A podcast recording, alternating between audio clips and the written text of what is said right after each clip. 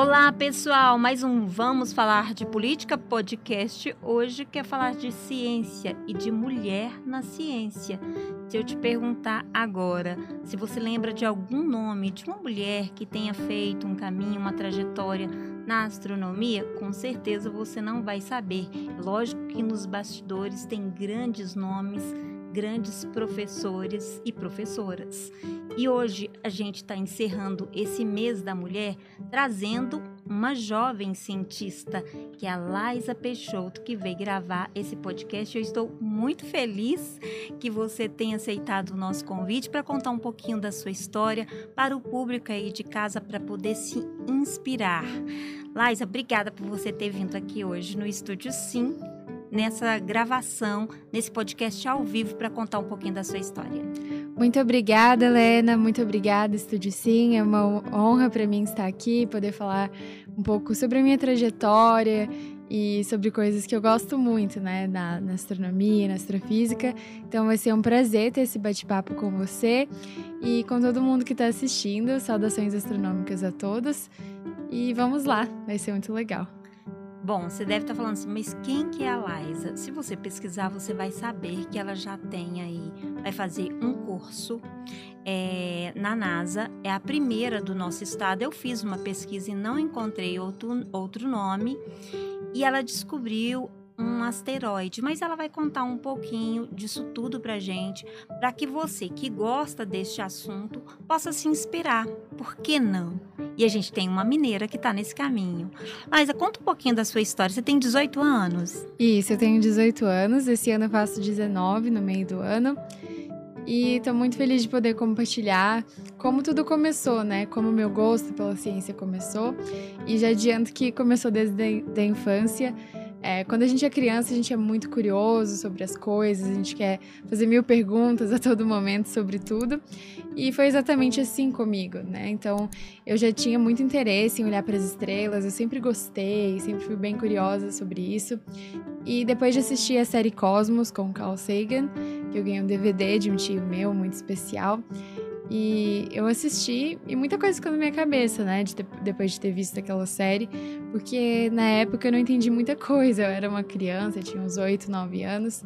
Mas tudo aquilo ficou na minha cabeça. Então, sempre sonhei, assim, né? Com, com as estrelas desde essa época. Que legal. E seu tio, como é que ele tá hoje vendo isso, assim, seu caminho? Ele tá muito feliz, né? É, ele não, não conseguiria imaginar tudo isso que tá acontecendo, nem eu. Então, às vezes a gente faz uma coisa e pensa que, que não vai resultar em nada, né? Para incentivar alguém, mas acaba mudando tudo. Então, uma simples ação de, de entregar um DVD como esse mudou, assim, a minha vida. Então, é muito interessante pensar sobre como as coisas aconteceram. Então, vamos lá. Astronomia na sua vida entrou através. Já era uma criança curiosa. Hoje você está aí na possibilidade de. Tá chegando o mês de maio, vai fazer esse curso. Mas vamos voltar um pouquinho. Conta um pouquinho da sua vida para o pessoal aí de casa que está te vendo aí agora. Então, eu sempre estudei em escola pública, sempre gostei muito de estudar, eu gostava de todas as matérias. E durante o ensino fundamental, eu não, não acreditava muito na possibilidade de, de me tornar cientista, sabe? Eu achava que não, que não havia espaço para mim, né? Então, eu abri um livro, não via nenhuma mulher cientista, e tudo isso me fazia pensar que, que era um caminho muito improvável, principalmente aqui no país, né? A gente sempre escutava que que ser cientista é coisa é, de pessoas que moram em outro continente, aqui não, não há ciência, mas na verdade há muita ciência acontecendo no Brasil. E naquela época, né, durante o ensino fundamental, eu não tinha consciência disso. E durante o ensino médio, eu pude participar de Olimpíadas Científicas, pesquisei sobre elas, encontrei Olimpíadas que, que me interessavam, como a Olimpíada Brasileira de Astronomia Astronáutica, a Olimpíada Brasileira de Foguetes, e resolvi me inscrever. Então fui lá, é, recuperei esse interesse, né, que por muito tempo ficou adormecido, e pedi para minha escola me inscrever, a escola inscreveu. E assim fui colhendo resultados, né? Fui estudar bastante astronomia e astrofísica por conta própria e durante o ensino médio tive bons resultados nessas Olimpíadas que eu mencionei, fui medalhista. E isso me mostrou que era possível. Então, é, estudar sobre o universo, compreender o universo, né? Estudar astrofísica, parecia algo super difícil. Ah, a matemática é muito difícil, né? Eu ficava uhum. pensando. Mas até que, é, até o momento de fazer, percebi que, que era possível fazer aquilo tudo, né? Então, a partir do momento que você se arrisca, vai lá e tenta fazer algo, você percebe que não é algo impossível assim. E foi essa sensação que eu tive. Conseguia é, estudar bastante por conta própria, através de livros, vídeos no YouTube. E fui tendo esses bons resultados que me inspiraram a seguir essa área e a fazer física na faculdade. Tá vendo? Ó, tô conversando com a Laisa Peixoto, ela tem 18 anos. E ela fez uma descoberta recente e isso possibilitou ela entrar num funil que eu acho assim, é, Laisa, é, para você fazer essa descoberta, eu acho que assim, todos nós aqui, quando você chegou, nós ficamos bem curiosos de como você fez essa descoberta. Mas a gente vai chegar lá. Mas essas Olimpíadas acabam sendo um combustível, né? Porque às vezes a gente pensa assim, bom, eu não tenho condições, vem a questão financeira. Assim, não, não tem condições também para fazer isso. E a gente vai vendo que através do estudo, ele vai te potencializando e vão se abrindo portas. É isso mesmo? Exatamente. Foi, foi exatamente o que aconteceu comigo, né? Tive essa sensação também.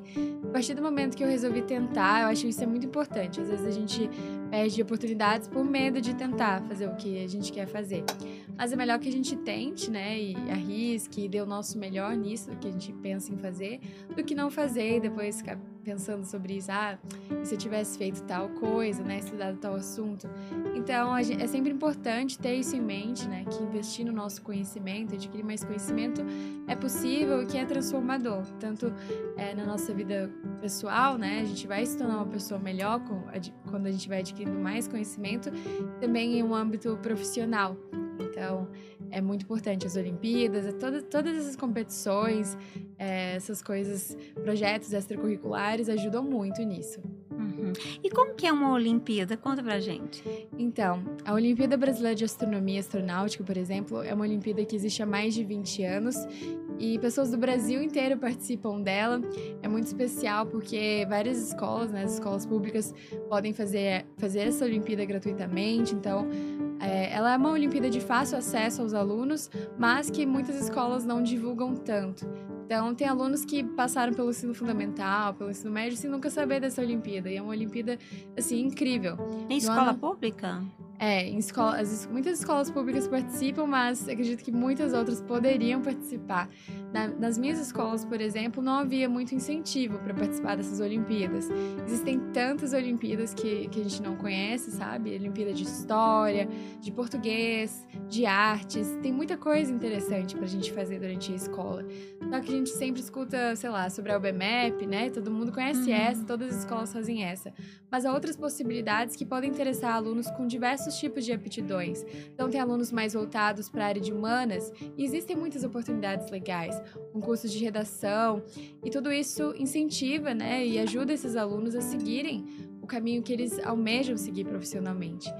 Então, as Olimpíadas têm um papel fundamental e as escolas precisam divulgar mais. E quando a gente tem conhecimento sobre essas Olimpíadas, aí a gente se dedica para fazer essas Olimpíadas, é um, é um processo muito, muito enriquecedor para nós, ah. até para o ambiente escolar é muito enriquecedor. Então, quando você e seus amigos na escola se reúnem, começam a estudar para essas Olimpíadas, vocês se tornam mais próximos e é muito melhor estudar em conjunto do que sozinho. A gente aprende Nossa, muito mais. Dúvida. E a educação é uma construção, né?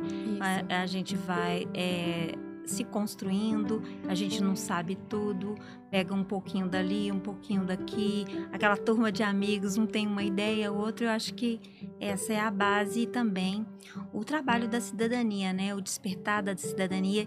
E eu acredito, Laisa, e você aí de casa, que nessas construções, nessas Olimpíadas, a pessoa pode descobrir uma profissão, né? Exatamente, que foi o meu caso, caso, né? Que acabou, e, assim, você já tinha esse despertar desde pequenininha, e aí acabou que você falou, ponto, é bom, é isso que eu quero, eu vou seguir nessa, essa minha vibe, é essa assim isso. que fala, né? vibe. Isso mesmo. então aí é isso aí. Mas é, e agora, como que tá a sua vida hoje?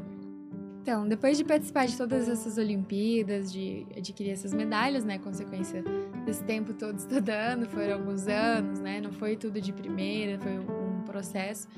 Eu ingressei na faculdade de Física na UFMG, então eu terminei o ensino médio, fiz o Enem é, de 2020, foi bem na época da pandemia, então tava, tava um caos, né, a educação no geral, a gente ficava meio incerto, né, sobre o que poderia acontecer, sobre o nosso desempenho na prova, mas continuei me dedicando, estudando bastante em casa, né, já que não tinha como ir à escola.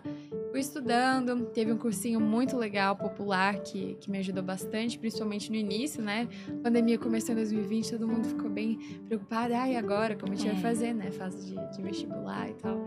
E Você eu... continuou estudando em casa? Continuei.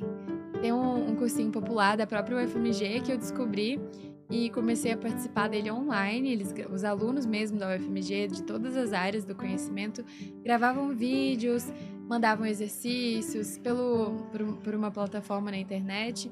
E aí eu fui fazendo, fui praticando bastante. Para não perder tempo. É. Você acredita? Eu estava até conversando com o pessoal aqui. Eu tenho um filho de 13 anos e na pandemia vocês têm uma facilidade muito grande de aprender, né? Ele aprendeu uma língua que é alemão. Uau, Sozinho. É, é muito impressionante. É. E aí, assim, eu fico impressionada com, a, com essa capacidade. Mas eu acho também, Laísa, e você aí de casa, que a gente tem uma deficiência quando é na, com relação de divulgação. Por exemplo, as Olimpíadas, né? Tem é. grandes possibilidades. Esses cursos, por exemplo, e aí acaba a criança e o adolescente perdendo uma oportunidade. Mas tem que ser curioso, né? E você é. sempre foi curiosa. Pois é, é porque muitas das vezes a gente não vai escutar falar sobre todas as coisas legais que a gente pode fazer durante a nossa vida acadêmica. Então, ser curioso e pesquisar é muito importante. Então, se você gosta, por exemplo, de literatura, pesquisa lá. É, concursos literários, Olimpíadas voltadas para escrita, escrita criativa, e vai pesquisando o que você gosta, assim, na, na internet mesmo. Ainda bem que a gente tem internet, né? É. Assim, quase todo mundo tem um celular e tudo mais, e consegue pesquisar. Então, pesquisar é muito importante. Sempre pesquisem tudo que seja da área de interesse de vocês. Vocês vão descobrir muitas coisas e vão arriscando mesmo, participando de, de tudo que vier. Porque é importante, mais importante é tentar, né? Não ter medo. Ó, vou participar disso, eu me disponho a fazer isso, vou dar o meu melhor e é muito bom. A gente cresce muito quando a gente é curioso, pesquisa e tenta e, e vai fazendo. Chega lá. Você pensa em dar aula?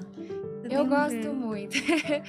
eu, eu gosto muito de, de poder compartilhar é, conhecimento então, eu adoro fazer divulgação científica, eu costumo fazer isso no meu Instagram. Então, lá eu falo um pouco mais sobre características do nosso universo, de uma forma que as pessoas possam compreender. E também gosto de, de poder ajudar outras pessoas a, a seguirem o que elas gostam. Então, sempre que alguém me pergunta, ah, você acha que eu faço isso? Ah, eu tô um pouco desanimado com isso, sei lá, Incentiva, parece não. Né? Eu gosto de incentivar porque eu sei que cada um tem uma aptidão e pode fazer coisas muito legais, né? Que podem beneficiar a todo mundo. Então, acho que ser professor é algo sensacional. É, Muda a vida de todo mundo, todo né? mundo, com certeza. Mas você falou aí características do universo. Gente, fiquei curiosa. Você pode trazer alguma coisa, alguma informação? Por exemplo, é, às vezes a gente olha, vê, assim, é tanto, tanta informação que quando você olha para o céu, tem tanta informação que é difícil mensurar, porque só mesmo quem estuda. O que, você pode trazer de curiosidade para quem está em casa e fala assim: nossa, eu tinha vontade de estudar isso? O que, que você pode falar? Uma coisa que eu gosto muito é em relação ao universo, a parte de cosmologia, de entender a estrutura do universo. Então, vou falar um pouco sobre a diferença de algumas áreas para começar. Astronomia é uma área mais observacional, então a gente vai observar os astros no céu, a gente vai calcular distâncias, a magnitude, a luminosidade, a temperatura, enfim, vamos calcular e saber mais informações, mais características desses astros.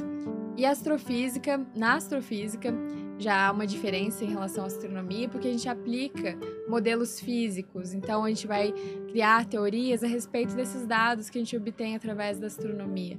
Então, há essa diferença. E a cosmologia, que é uma área muito interessante que é, foca mais em entender a estrutura do universo, a evolução do universo. Então, como o universo começou, quais são os possíveis é, fins, né, assim, entre aspas, do universo, o que pode acontecer daqui em diante. Então, são áreas bem interessantes. E pessoalmente eu gosto das três, eu, gosto muito de estudar as três, e eu compartilho um pouco de cada uma dessas áreas na, nas minhas redes sociais. Então, muitas pessoas, é, recentemente eu fiz um post sobre, sobre o, do que, que o nosso universo é feito, né? Porque a gente pensa, bom, há tanta matéria em tudo, né? No, no nosso planeta, é tudo muita matéria, a gente olha para o céu, muitas estrelas, muitas coisas, mas o que a gente não sabe, né? O que a maioria das pessoas não sabem, é que a maior parte do, do universo não é feita dessa matéria que a gente consegue observar e tudo mais, que a gente consegue tocar. Então, sério? Não sério. Sabia, a matéria como a gente conhece é corresponde a praticamente 4% só da, da composição total do universo. Então é muito pouco, né? Então, quando as pessoas descobrem isso, elas ficam bem, assim, chocadas, né? Porque é algo diferente. A gente sempre cresce achando que o espaço tá, tá cheio de matéria, como a gente conhece, mas na verdade não. Então, a maior parte do universo é composta por energia escura, que é uma espécie de antigravidade. Então, o que seria a, gravi a gravidade? Todos conhecem, né? Todo tá se tá chegando mais próximo, né? Tá se atraindo mutuamente e tal. E a energia escura está separando as coisas no universo. Então, enquanto a gravidade está unindo as coisas, os corpos celestes, as coisas que existem no universo, a energia escura está fazendo com que a expansão do universo, que é uma realidade, o universo está se expandindo cada vez mais rápido, aconteça. Então, é por meio da energia escura que essa expansão acontece e as coisas vão se distanciando, vai vencendo a, a gravidade e as, as galáxias vão, vão se afastando, tudo vai se afastando de maneira proporcional também. Da mesma forma, independente do, do lugar onde você esteja no universo. Isso que eu acabei de falar sobre a questão da proporcionalidade no universo, dessa expansão, está relacionada com um princípio que a gente chama de princípio cosmológico. Então, o que, que seria esse princípio cosmológico? Esse princípio cosmológico se baseia em duas coisas. Uma em que o universo é isotrópico, então a densidade média do universo vai ser a mesma, né? ele é homogêneo também, e expande para todas as direções da mesma forma. Então, são algumas curiosidades para o pessoal que está assistindo aí em casa saberem sobre o universo. E a outra porcentagem do universo, né? Já falei da, da matéria como a gente conhece, Falei da energia escura, que corresponde a cerca de 70% de tudo que existe no universo. E a matéria escura, essa é bem conhecida, todo mundo tipo, ah, matéria escura, matéria escura. Então, o que seria matéria escura?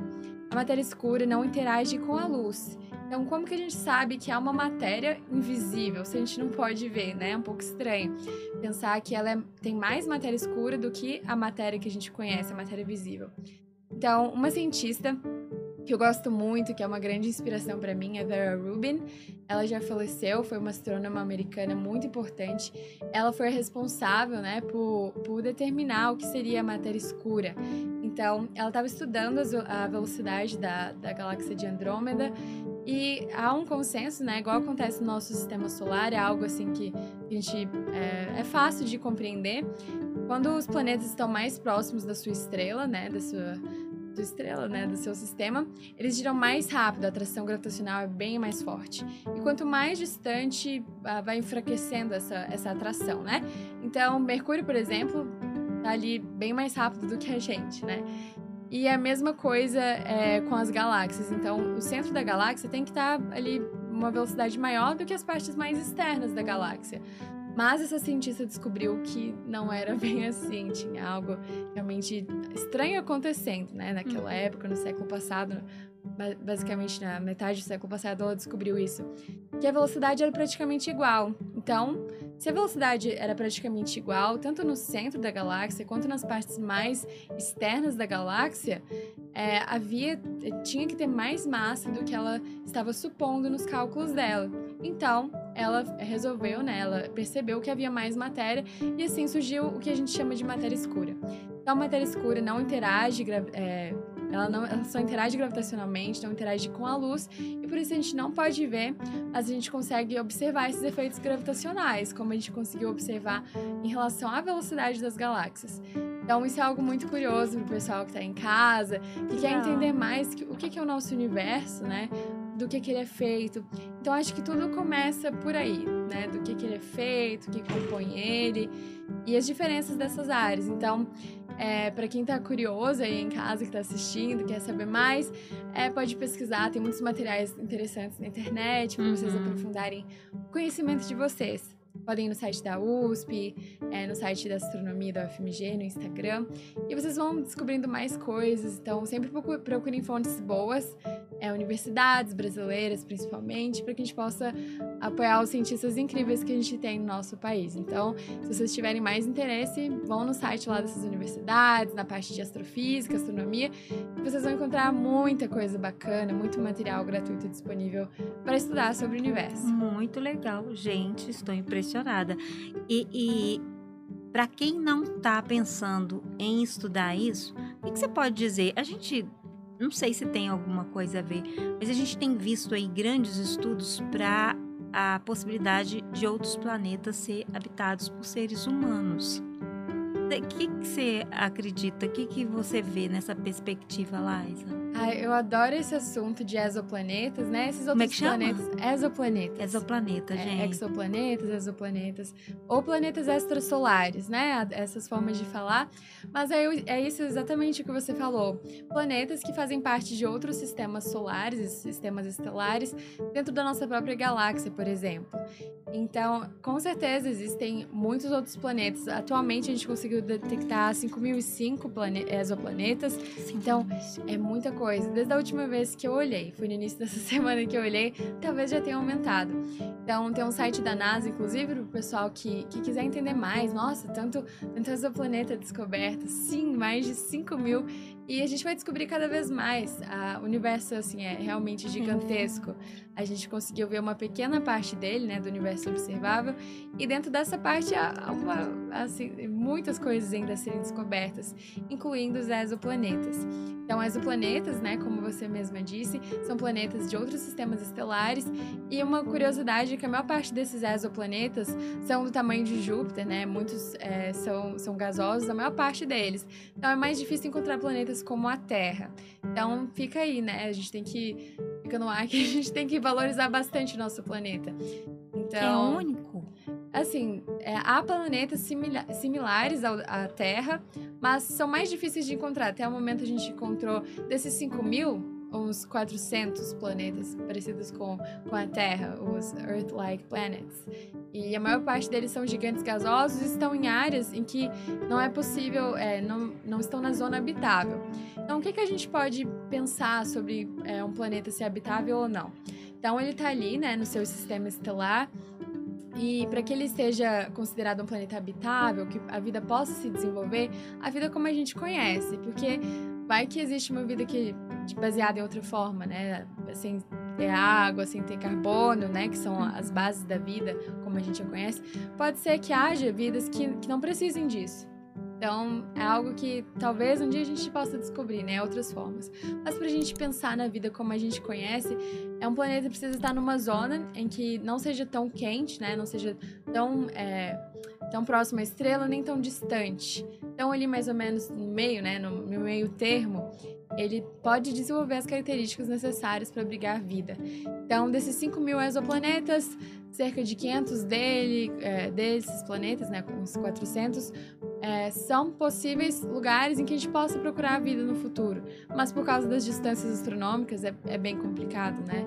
Então, estão a muitos anos-luz daqui, quem sabe um dia a gente consiga enviar sondas para lá, né, daqui a um tempo. Mas é muito legal. E sobre a questão de se eu acredito ou não que, que haja vida em outros lugares, eu acredito que a vida já se desenvolveu em outros lugares no nosso próprio sistema solar, como em Marte, por exemplo. Então, esse é um assunto que eu gosto muito de falar. Que porque... tem um campo vasto para pesquisar, né? Exatamente. A NASA já enviou muitos rovers para lá, vários robôs, um helicóptero junto com o Perseverance, que foi lançado ano passado, um rover, que vai coletar amostras do solo e tudo mais para analisar. E depois ele vai ser, é, ele vai ser levado novamente à Terra com essas amostras. Então, assim a gente vai poder ver realmente se, se houve alguma forma de vida em Marte. O que a maior parte dos estudos aponta que sim, realmente já existiu alguma forma de vida, uma vida microbiana, né? Não precisa ser exatamente um uhum. ser humano ou um bicho verde, como é. a gente está acostumado a ver em filmes. Não sou eu, não, tá, então, é, enfim, é, até mesmo em luas de Júpiter ou Saturno, tem luas muito promissoras em relação a serem habitáveis, né? A serem é, possíveis lugares em que haja vida ou que já é o que já teve em algum lugar, em algum momento do passado. Então é muito legal. É, eu acredito que haja vida em outros lugares. O universo é muito grande e seria um pouco estranho, né, pensar que só nesse planeta, em meio a essa imensidão, a vida. Então eu acredito pessoalmente, né? Não posso confirmar, confirmar cientificamente, mas minha opinião pessoal é que possa sim existir até outras civilizações mais avançadas. Tem um livro que eu gosto muito de um físico fenomenal, que é o Michio Kaku. Ele, ele é um professor da Universidade de Nova York. E ele tem vários livros voltados para isso, sabe? Ele tem até um, um, uma teoria que ele elaborou sobre tipos de civilização e quais, qual tipo nós seríamos, né? Nós terráqueos. E a gente não é, não seria mais desenvolvida, viu, gente? Não, tem uma, ele fez um, tipo umas classes assim, né?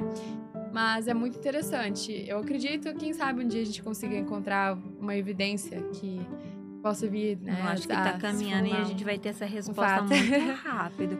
E deixa eu te perguntar uma coisa.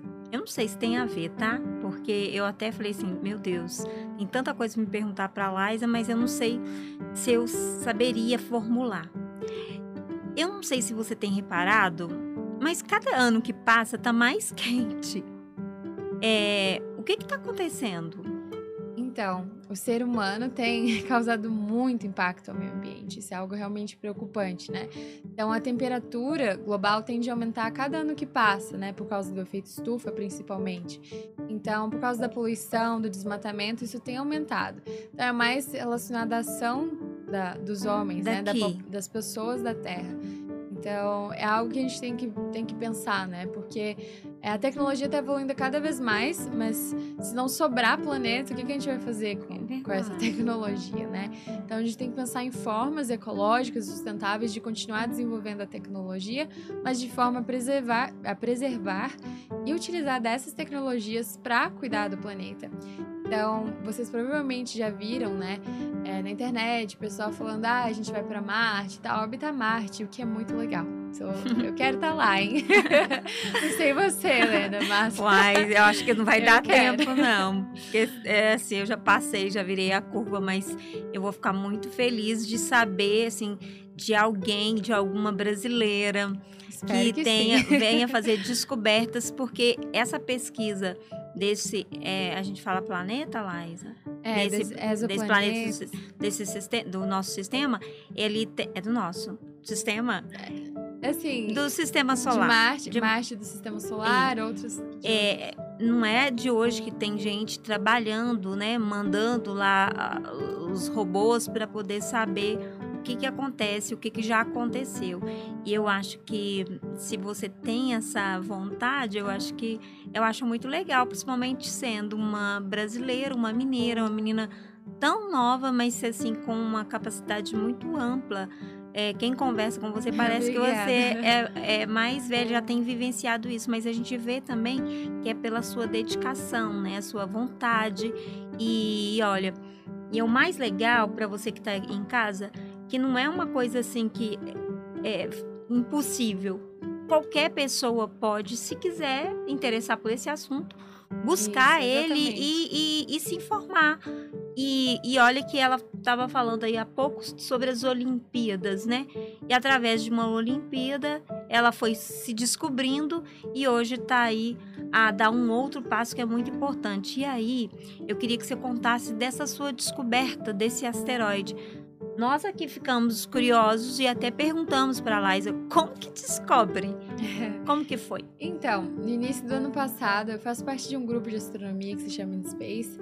E a gente descobriu essa oportunidade desse esse programa de caça aos asteroides da NASA.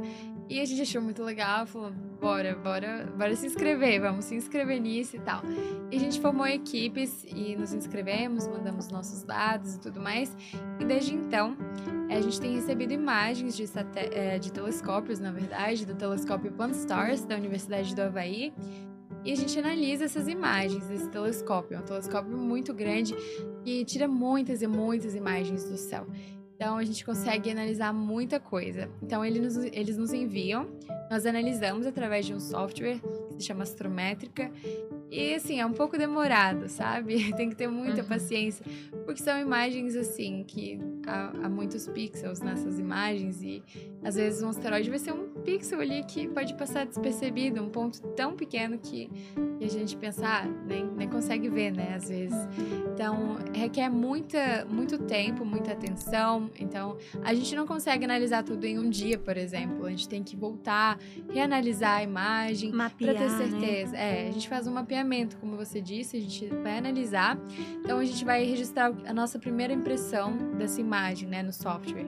Então, a gente olhou a imagem, sei lá, hoje abri um pacote de imagens, eles enviam quatro imagens então, nós faz, mexemos na configuração desse software para que a gente consiga ver o movimento através dessas imagens e a gente analisa, faz a nossa primeira impressão né, dessas imagens.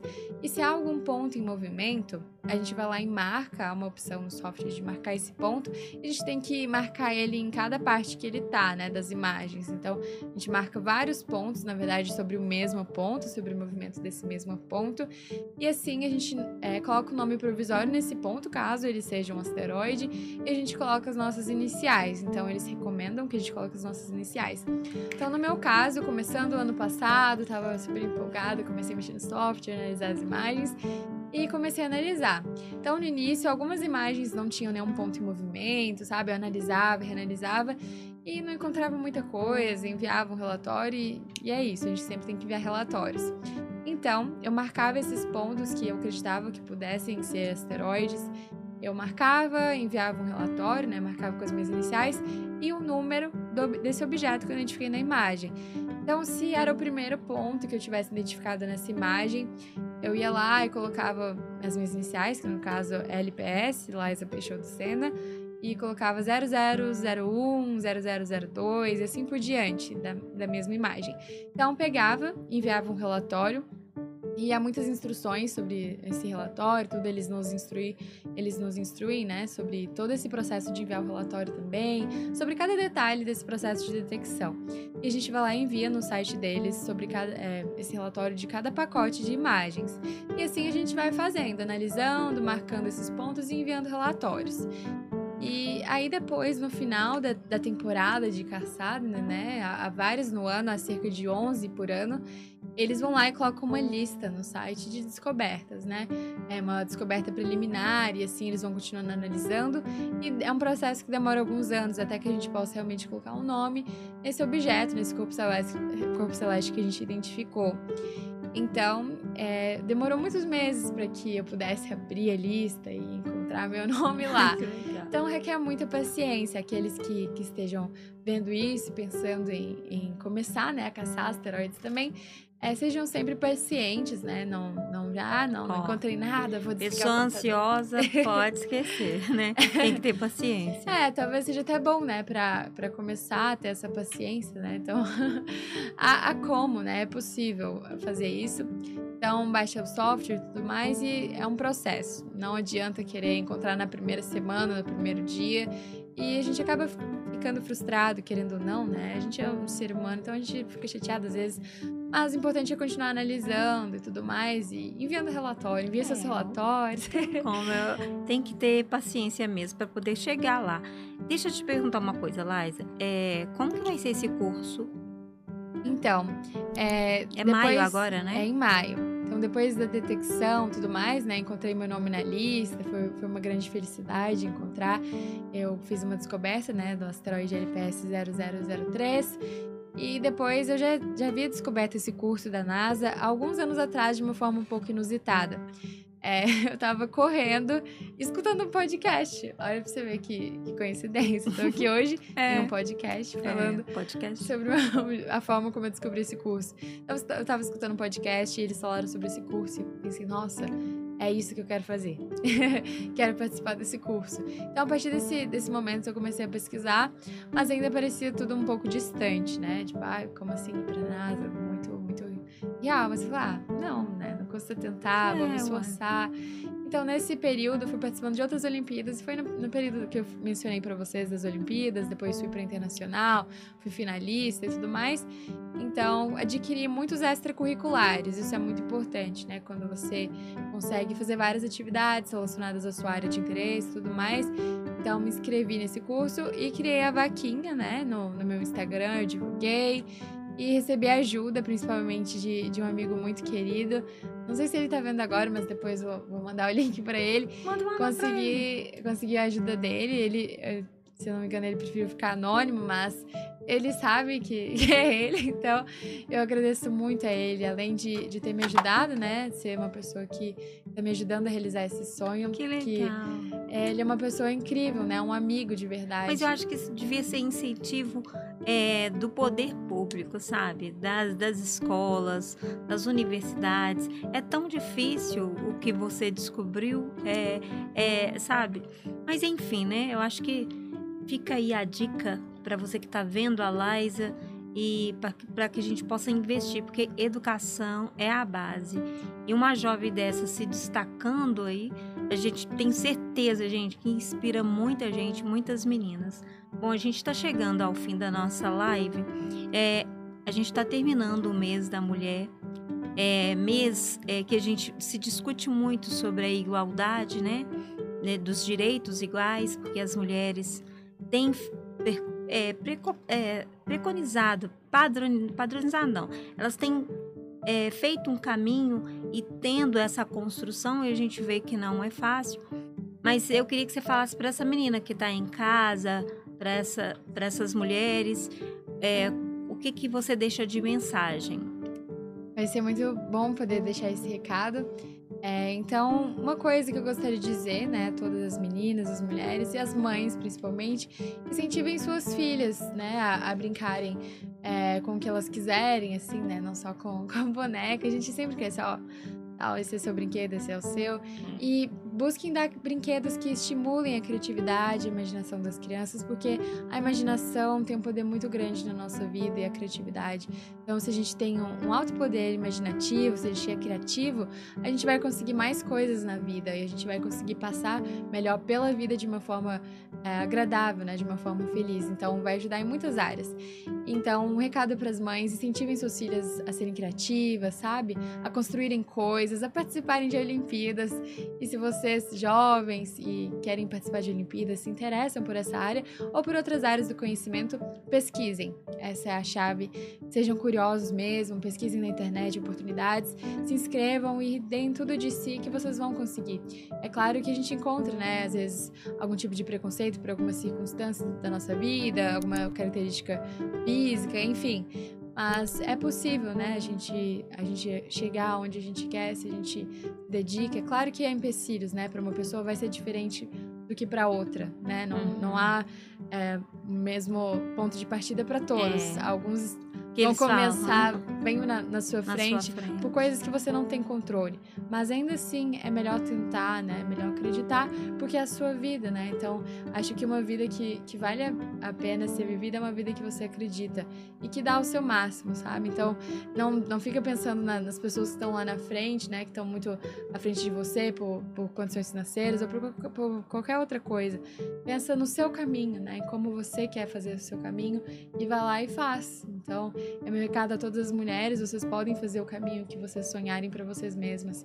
E é isso mais importante, né? Faça o seu caminho, independente de como os outros estão fazendo o caminho deles ou do que eles vão falar do caminho que você está seguindo. Então, acredite no, no seu caminho e, e é Siga. isso. Siga. Vá em frente. Olha, eu quero te agradecer, mas eu quero te dizer uma coisa. É, quando você tiver. É, eu tenho certeza que muita gente vai ouvir falar no seu nome. Grave aí, tá? Laísa Peixoto, jovem cientista mineira e que está fazendo o seu caminho, que vai fazer um curso agora na NASA. Não é para qualquer um, mas todos podem, têm capacidade, basta querer. E quando você já estiver lá no topo, volta aqui no estúdio sim, vem contar um pouquinho da história, da experiência que você teve de como que foi, o que que você viu, porque eu tenho certeza que histórias como a sua inspira muita gente. Muito obrigada, viu? Fico muito feliz, muito obrigada mais uma vez, Lena, muito obrigada ao Estúdio a todo mundo que está assistindo. E se vocês quiserem aí em casa acompanharem a minha jornada até a NASA, fiquem de olho no meu Instagram, é AstroLiza, é, o Liza é com, com Y e com S, gera um pouco de confusão, mas eu tá postando atualizações e como vai ser minha rotina lá na NASA. Então, fiquem de olho, se vocês tiverem dúvidas sobre esse curso, eu vou estar respondendo no meu Instagram. E mais uma vez agradeço a Lena, foi muito agradável conversar com você e agradeço muito a produção aqui do Estúdio Sim, todos são muito acolhedores. Eu, eu adorei. Quero voltar aqui depois do curso. E tem as legal. cores que você gosta. É, que é, é, tem muito tá azul. em casa. Tô em casa. É, é muito lindo aqui, tem muito azul. e pessoas legais, então é, é um Só daqui lugar. a gente é boa demais. É. Gente, é isso. Vamos falar de política. Falou da jovem mulher na ciência, Laísa Peixoto. É, ela já deixou o Instagram e a gente fica por aqui e volta numa próxima. Muito obrigada e até mais. Tchau, tchau, pessoal. Muito obrigada.